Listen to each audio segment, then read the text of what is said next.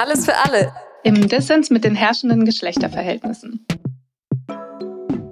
Seit mehr als 30 Jahren beschäftigen wir uns im Berliner Verein Dissens mit Geschlechterverhältnissen, mit Männlichkeit und Weiblichkeit, mit queeren Lebensweisen und Vielfalt, mit Hierarchien und Diskriminierung. In unserem Podcast besprechen wir Fragen, die uns und vielleicht auch euch beschäftigen. Das, wie es gerade ist und das, wie es mal sein soll.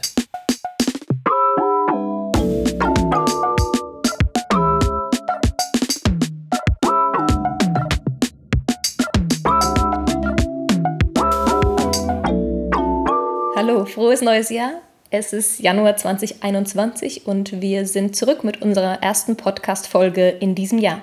Mein Name ist Ulla, mein Pronomen ist sie. Mein Name ist Sarah, mein Pronomen ist auch sie. In der heutigen und den kommenden beiden Podcast-Folgen wird es um das Thema Nichtbinarität gehen. In den bisherigen Podcast-Folgen haben wir über Männlichkeit und Weiblichkeit gesprochen und darüber, dass wir Geschlecht unter anderem als Anforderung verstehen können. Was wir damit meinen, erläutern wir später nochmal. Wir haben uns gefragt, wie uns Männlichkeits- und Weiblichkeitsanforderungen in unserer Gesellschaft begegnen. Was bedeutet es, in einer zweigeschlechtlich strukturierten Welt nicht binär zu leben? Lässt sich Nichtbinarität mit dem Anforderungskonzept fassen? Gibt es Nichtbinaritätsanforderungen? Und welche Rolle spielen Männlichkeits- und Weiblichkeitsanforderungen für nichtbinäre Menschen?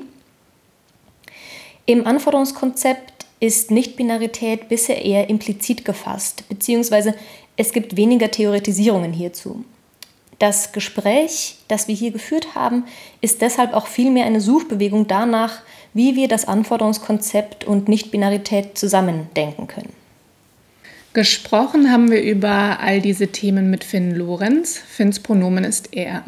Finn ist Psychologe und arbeitet seit einigen Jahren beim Jugendnetzwerk Lambda e.V. Er leitet dort zusammen mit einer Kollegin das Beratungsprojekt In und Out. Bei In und Out bieten junge lesbische, schwule, bi, pansexuelle, asexuelle, intertrans und nichtbinäre Personen für Jugendliche und junge Erwachsene ehrenamtlich Beratungen an. Und zwar per E-Mail und Chat. Und Finn selbst berät auch persönlich in Berlin. Er ist außerdem in der queeren Bildungsarbeit aktiv, hat unter anderem mehrere Jahre Schlau Bielefeld geleitet und gibt auch immer mal wieder Workshops für Dissens. Finn spricht aus einer nicht-binären Transperspektive. Zum Einstieg in unser Gespräch haben wir Finn gefragt, was nicht-binär bedeutet. Nicht-binär bedeutet für mich zuallererst mal weder männlich noch weiblich. Aber es gibt auch Leute, die verstehen darunter sowohl männlich als auch weiblich. Und auch sowas wie geschlechtslos gehört für mich auch zum Begriff nicht-binär. Und für mich persönlich ist es einfach eine wichtige Kategorie, die mein Geschlecht am ehesten beschreibt. Das ist gleich das zweite Stichwort. Was heißt Geschlecht für dich? Für mich persönlich heißt Geschlecht wahrscheinlich am ehesten sowas wie Reise und immer wieder neu entdecken. Viel Auseinandersetzung. Es ist was, was mein Alltag sehr prägt. Äh, es ist was, worüber ich immer wieder stolper, worüber ich immer wieder was Neues lerne. Und es ist was, was für mich nie abgeschlossen ist. Und was meinst du mit Reise zum Beispiel? Für mich persönlich bedeutet das, dass es ja ganz oft so ein gesellschaftliches Bild gibt von, es gibt so den wahren Kern, wer wir sind geschlechtlich und den gilt es einfach nur zu entdecken.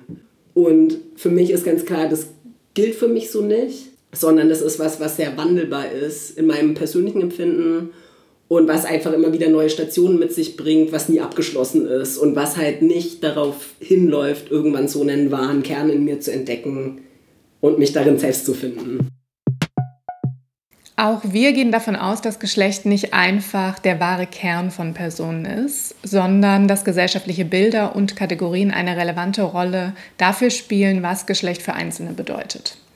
Um diese Wechselwirkung zwischen Gesellschaft und Individuum zu erfassen, finden wir das Anforderungskonzept hilfreich, ähm, von dem ihr jetzt auch schon ein paar Mal gehört habt, wahrscheinlich, wenn ihr unsere letzten Folgen schon angehört habt. Anforderungskonzept meint, dass wir Geschlecht als gesellschaftliche Vorstellungen verstehen, die uns als Erwartungen an Verhalten, an Aussehen, Interessen, Körper und so weiter begegnen. Also zum Beispiel gehört zu einem gesellschaftlichen Bild, dass Frauen Kinder bekommen wollen, dass sie gerne shoppen gehen, sich kümmern und dass sie Genitalien haben, die als Vagina und Vulva gelten.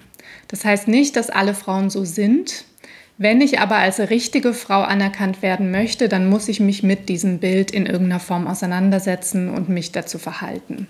Was wir dann daraus machen, individuell unterscheidet sich.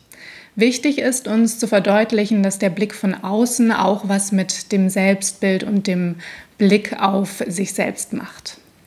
In der Gesellschaft, in der wir leben, wird Zweigeschlechtlichkeit angenommen und vorausgesetzt. Also die Idee, dass wir zu einer der beiden Kategorien Mann oder Frau gehören. Das heißt, auch nicht-binäre Personen sind erstmal mit dieser Annahme konfrontiert. Gibt es besondere Anforderungen an nicht-binäre Menschen oder begegnen ihnen einfach diese Männlichkeits- und Weiblichkeitsanforderungen und wie? Wir haben Finn zunächst gefragt, was seine Perspektive auf das Konzept von Geschlecht als Anforderung ist. Was ich ganz stark kenne, ist, wenn über so Konzepte gesprochen wird wie Männlichkeits- und Weiblichkeitsanforderungen und auch wenn ich als Person damit konfrontiert werde, dann löst es eigentlich immer eine Irritation aus es ist wirklich einfach nur Fragezeichen, Fragezeichen, Fragezeichen. Und ich bin dann so eine Hülle, die dem Geschehen zuguckt und irgendwie adressiert werde, aber eigentlich geht diese Adressierung durch mich durch. Mhm. Das ist einfach ein sehr komisches Erlebnis für mich. Und auch wenn halt jetzt in den Podcasts davor über diese Gegenüberstellung auch von Männlichkeits- und Weiblichkeitsanforderungen geredet wurde, war ich immer so, ah ja, die reden da über irgendwas und die glauben auch, das hat irgendwas mit mir zu tun, aber ich weiß ja überhaupt nicht, was hat das eigentlich mit mir zu tun. Und ich finde halt auch, dass so diese Anforderungskonzepte was sehr differenziertes und kontextabhängiges haben mhm. aus meiner Erfahrung in einem nicht-binären Leben. Naja, zum Beispiel sowas wie Transfrau, viele Jahre vom Coming Out vor irgendwem. Immer als Junge gelesen von allen Leuten, immer als cis eingeordnet, vielleicht noch als schwul oder irgendwie so wird diese Person tatsächlich genauso mit Männlichkeitsanforderungen konfrontiert wie eine cis-männliche Person? Ich würde sagen, dass nein, dass es da Unterschiede gibt. Und dass zum Beispiel auch Weiblichkeitsanforderungen massiv auf diese Person wirken und zwar anders. Mhm. Und sei es nur sowas wie, wie ein Schönheitsideal in der Werbung dargestellt wird. Ein weibliches Schönheitsideal. Wo die Person, also wo das auch eine Wirkung hat, obwohl die von allen als Junge erstmal gelesen wird. Aber die Wirkung ist eine ganz andere. Das kann auch sowas auslösen wie, ich sehe das überall und ich weiß, das hat was mit mir zu tun, aber was will ich denn damit? Ich werde niemals, niemals werde ich so aussehen können. Konfrontiert heißt ja nicht, dass du übernimmst es, sondern sie ja. werden dir erstmal entgegengebracht. Ja. Ne? Und ich glaube eben auch, einer Transfrau Jahre, Jahre bevor, solange alle noch denken eben, dass es möglich ist, schwuler Cis-Junge, aber auf jeden Fall Cis. Andere Leute werden von ihr erwarten, du sollst dich wie ein Cis-Junge verhalten. Ja. Und das heißt nicht, dass sie das Gleiche draus macht. Ja. Es gibt einerseits die Anforderung, aber wie ich damit umgehe, ja. das ist ja total individuell und von ja. zig anderen Intersektionalitäten oder mhm. Ressourcen oder Backgrounds auch noch abhängig sozusagen. Mhm. Ich glaube, genau was ich an dem Anforderungskonzept ja mag, ist, dass das dieses das gleichzeitig denkt. Einerseits, es gibt eine Gesellschaft, die will was von mir mhm. und andererseits, es gibt ein Individuum, das reagiert darauf auf eine ja. Art und Weise. Und ähm, tatsächlich würde ich auch sagen, genau, dass Anforderungen ja besonders dann stark gelten, wenn ich als richtiges Mädchen oder richtiger Junge gelesen werden möchte. Was also für den Cis, äh, für, das, für die äh, Transfrau, für das Transmädchen ist natürlich die Anforderung, ein richtiges Mädchen zu sein, mhm. total relevant. Also dieses, mhm. da, da wirken eben beide beide Anforderungen gleichermaßen oder genau. oder gl naja ja. nicht gleichermaßen aber gleichzeitig aber beide wirken und ich dachte, das ist eben auch eine Frage bei nicht-binär für mich. Heißt das eben, sie wirken einfach nicht, wie du es gerade beschreibst, es hat einfach mit dir sozusagen nichts zu tun oder total kontextabhängig? Ja, kontextabhängig. Oder eben, oder mal in der Lebensphase so und mal in einer so mhm. oder so? Ich kann viel mit Lebensphasen anfangen. Also je nachdem, wer die Person zu welchem Zeitpunkt ist. Mhm dass das sehr unterschiedliche mhm. Wirkungen mhm. hat. Also natürlich hatten Weiblichkeitsanforderungen in meiner Vergangenheit eine große Rolle gespielt. Also mit denen war ich ähnlich konfrontiert, wie Cis-Frauen das auch sind in, ihrer, in ihrem Upbringing, mhm. in ihrem Großwerden, Aufwachsen. Dann gibt es noch so gleich, absurde Gleichzeitigkeiten. Also zum Beispiel erwartet ja ein medizinisches System von mir sehr heftig, also da bin ich massiv mit Männlichkeitsanforderungen konfrontiert. Mhm wenn es um irgendwelche Transitionswünsche geht. Mhm. Da bin ich sogar, würde ich sagen, nochmal eine Stufe anders mit Männlichkeitsanforderungen konfrontiert, als Cis-Männer das sind. Mhm. Also weil ich muss so klassisch männlich sein, wie das eigentlich auf niemanden zutrifft. Also da gibt es ja bis heute allein schon für eine Namens- und Personenstandsänderung nach dem TSG immer noch Fragebögen, die Leute ausfüllen müssen, wo was weiß ich, was alles drin steht. Also was deine Lieblingsfarbe war in der Kindheit, mit welchen Spielzeugen du gespielt hast. Also und in demselben Moment, wo ich das dann performen muss, also wo es diese massiven Männlichkeitsanforderungen an mich gibt, gibt es dann auch von der Community, in der ich mich unter Umständen bewege, die Nicht-Binaritätsanforderungen, mhm. also eben Veruneindeutigung. Die Anforderungen sind dann super unterschiedlich, was ich gerade brauche oder will. Vergeschlechtlichte oder Geschlechtsanforderungen sind auf eine Art und Weise ja auch immer an Lebensphasen gebunden. Ne? Ich würde sagen, in meiner Jugend war, waren für mich ganz andere Sachen relevant. Es war für mich auch viel relevanter auf eine Art und Weise eindeutig als Mädchen bzw. junge Frau gelesen zu werden. Das ist heute anders. Ja, also welche dieser Anforderungen beantworte ich zu welchem Zeitpunkt? Und womit beantworte ich die? Genau. Ja. Auf eine ablehnende oder auf eine annehmende Art und Weise. Genau. Und ich glaube, da ist dann noch so ein bisschen die Besonderheit, dass viele Transpersonen damit konfrontiert sind, sowohl aus dem Weiblichkeitsanforderungspool als auch aus dem Männlichkeitsanforderungspool was zu beantworten. Das ist vielleicht nochmal so ein Spezifikum. Je nach Kontext. Je nach, bin ich irgendwo out oder nicht. Mhm. Je nach, bin ich gerade in der Subkultur unterwegs oder in der Mehrheitsgesellschaft. Also in mehrheitsgesellschaftlichen Räumen, subkulturellen Räumen.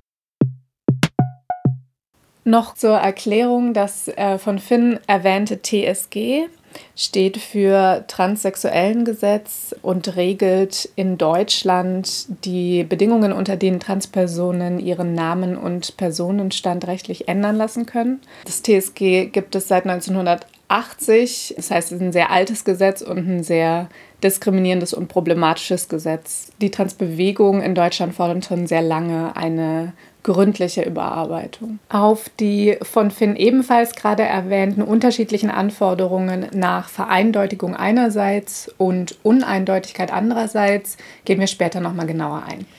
Zuerst geht es aber darum, wie Geschlecht in allen Interaktionen präsent ist.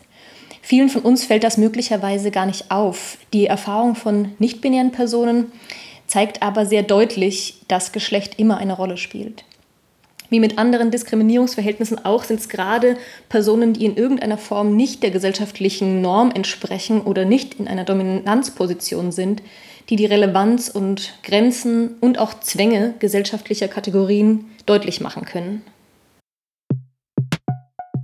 Durch meine Transitionserfahrungen, die ich gemacht habe, habe ich die Welt sehr unterschiedlich erlebt und ich kenne sehr, sehr viele Stellschrauben und habe die am persönlichen Leib erfahren, wo Geschlecht in der Gesellschaft eine Rolle spielt. Und zwar sehr explizit. Mhm. Also das erfahren andere Leute auch, aber ich glaube, da unterscheidet sich die Erfahrung. Manchmal erscheint es mir so, als wäre unsere Gesellschaft an der Geschlechterlinie einfach zweigeteilt und je nachdem, wer du darin bist, und du musst eins dieser beiden sein, um überhaupt zu sein, nicht-Binarität ist was, was eigentlich nix, nicht existiert, was eigentlich ein Nichtsein ist mhm. aus gesellschaftlicher Perspektive.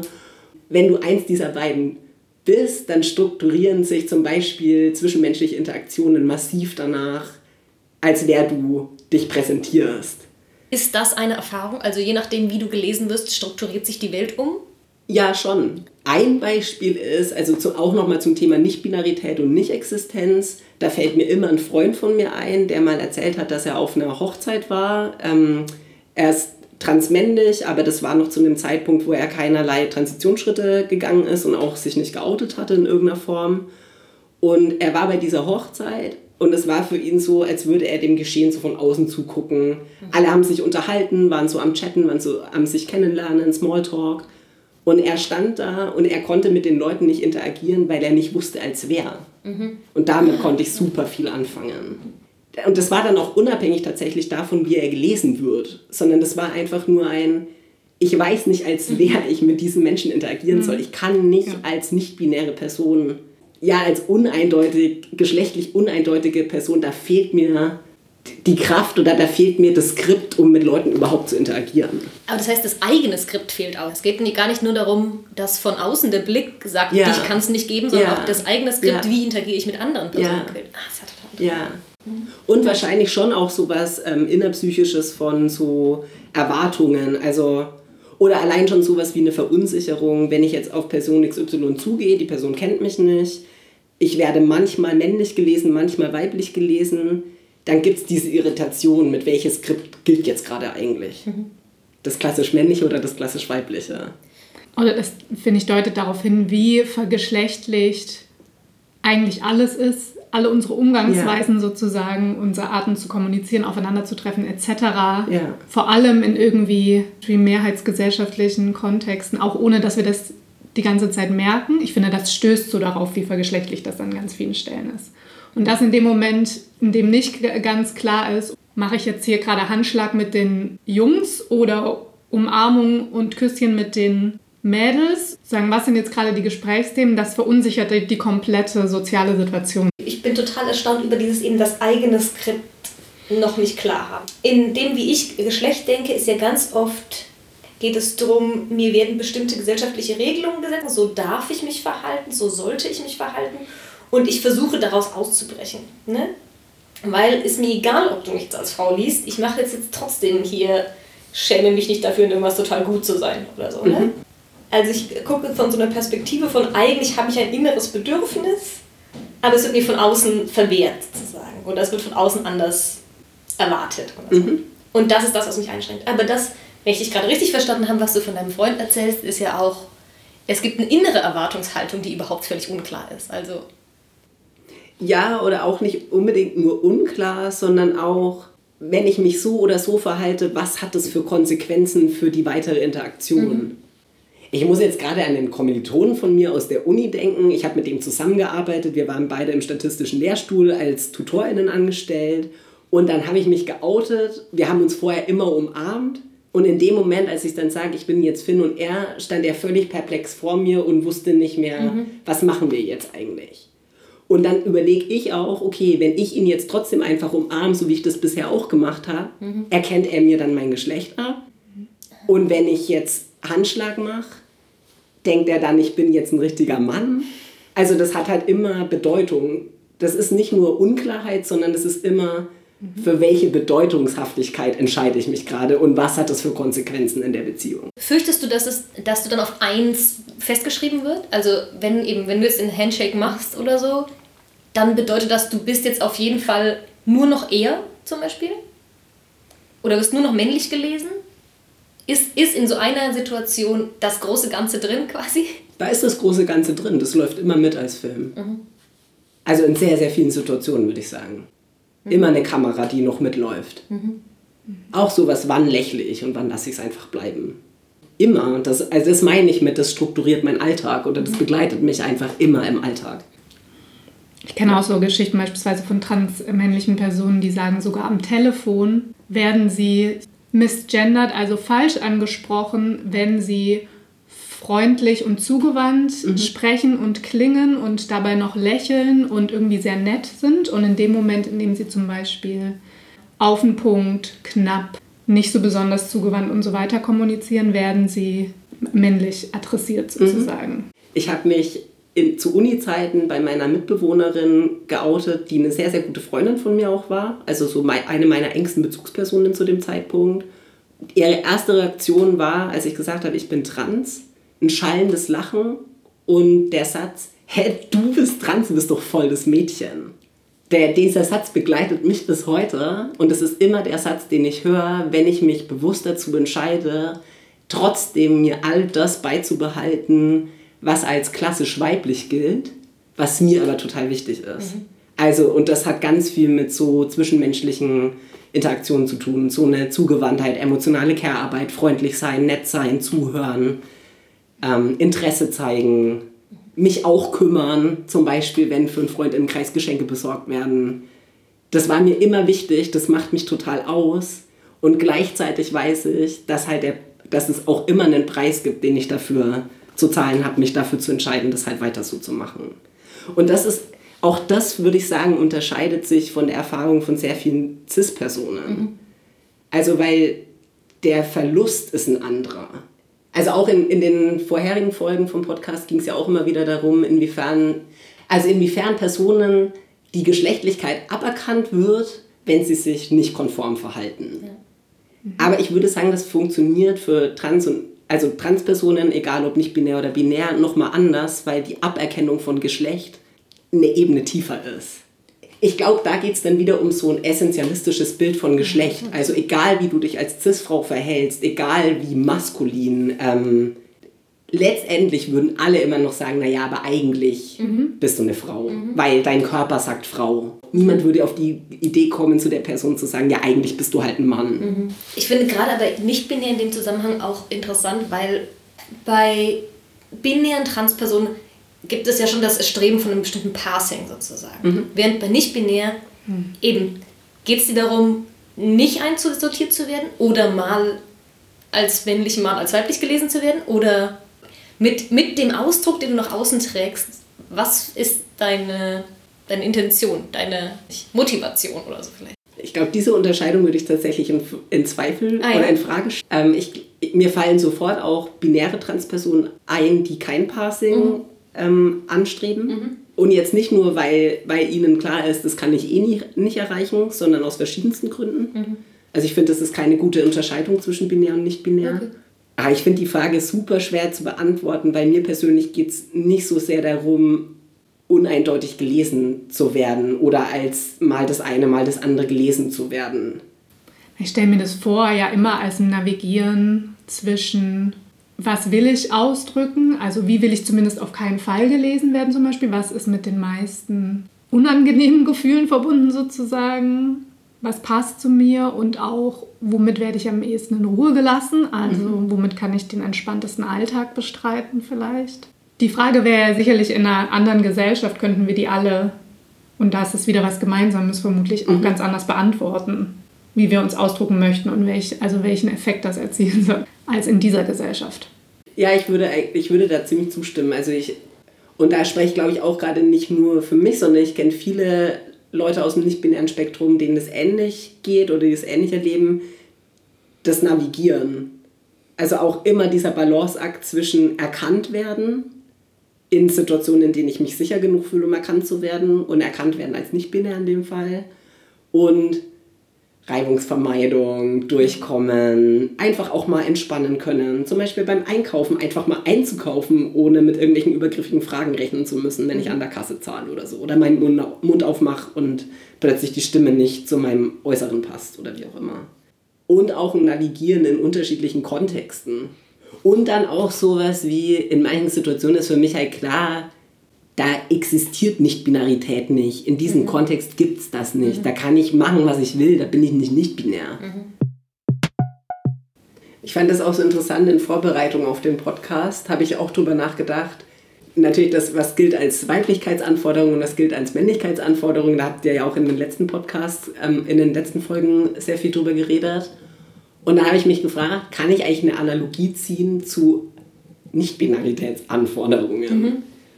Und da war dann für mich ziemlich schnell klar, wenn ich auf einer gesamtgesellschaftlichen oder mehrheitsgesellschaftlichen Ebene denke, dann gibt es da keine Anforderungen, weil das größte Problem ist, es ist nicht existent. Mhm.